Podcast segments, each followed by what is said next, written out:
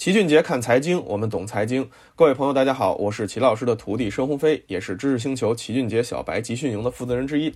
投资市场中啊，多数投资者不愿意考虑波动的影响，说白了呢，还是想追求一夜暴富的快感，更倾向于投资那些走势大起大落的资产，因为只有大起大落的资产才会在短期内带来快速的涨幅，让大家沉迷于财富的快速积累，降低了波动，自然也就会失去这种快感。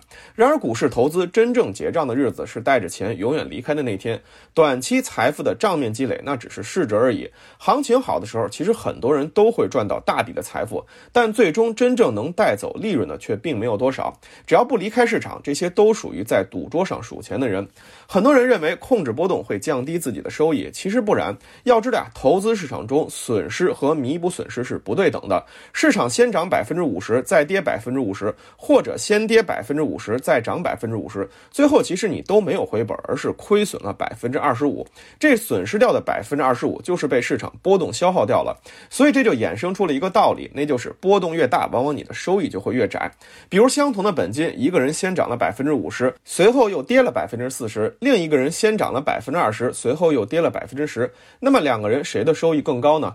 最终的结果是，先涨百分之五十，后跌百分之四十的人亏损了百分之十，而波动小的人却赚了百分之八。由此可见啊，波动不仅仅会对你心理造成影响，它确确实实是赤裸裸的风险，会杀死你的收益。有些人可能会说，涨百分之五十的时候我卖了，低点买回来不就行了？但问题是，你能判断高点在哪儿吗？人终究不是神，没有人能做到每次都卖在高点上，反而恰恰是因为你总觉得要到高点了，于是总想减仓，这就很容易。可以让你的投资中断，在上涨中途就提前离场了，所以这本身就是一个伪命题。不要小看波动的控制，绝大多数投资者不赚钱的根源，都是因为在波动中拿不住，骂骂咧咧的离开市场，从而错过了后面的上涨机会。波动除了会消耗你的收益，刚才也说到了，它对于你心理的负面影响更是极大的。投资市场中的规律就是，波动越大的资产，通常越是赚不到钱。即便未来它能涨很高，你也很难赚钱，因为这就是人性。为什么存款和国债每个人人都能赚钱？因为没波动。房子大家也赚钱了，虽然有点波动，但你基本很少关注，因此也感受不到。可股票就很难赚钱，因为波动大，每天又能轻易买卖。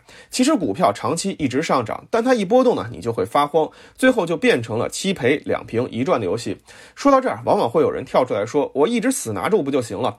嘴上说确实很容易，但投资中知行合一其实非常难。你的意志力在人性面前通常经不起考验。市场悲观的的时候，资产损失只是一方面，另一方面一定还会有铺天盖地的坏消息压得你喘不过气来。就像齐老师说的，多数人都不是被跌跑的，而是被吓跑的。所以在市场上涨的时候，考验自己的忍耐力没有意义。这就跟刚吃完。自助餐问你几天可以不吃饭一样，等饿三天之后就立马原形毕露了。在市场波动面前啊，任何投资者都会出现情绪波动，那些大师级别的选手也不例外。大师也是人，不存在神仙的心态，唯一能让他们保持良好心态的，就是用科学的策略去对冲掉风险。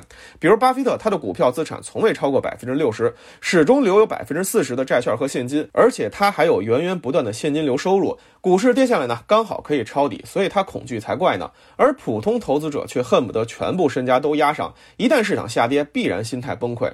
让巴菲特押上所有资产，他可能也得崩溃。所以，我们跟股神的区别没有那么大，真正区别大的呢，就是做法不同。因此，最后还是回到了资产配置的问题上。基金组合资产配置的意义就在于帮助大家降低投资波动，让心态尽量舒适，面对市场的反应更加平稳，这样才更有利于资产的复利增长。指数暴涨暴跌很吓人，但组合呢却一路小碎步，始终。在持续上涨，投资都是反人性的，只有平平淡淡、低风险才能赚到钱。那些追求大起大落、暴涨暴跌的，基本都是悲剧收场。在知识星球齐俊杰的小白集训营里，我们正在给大家集中普及正确的投资理念。毕竟投资三分靠方法，七分靠心态。心态得到强化了，投资中才更容易做到知行合一。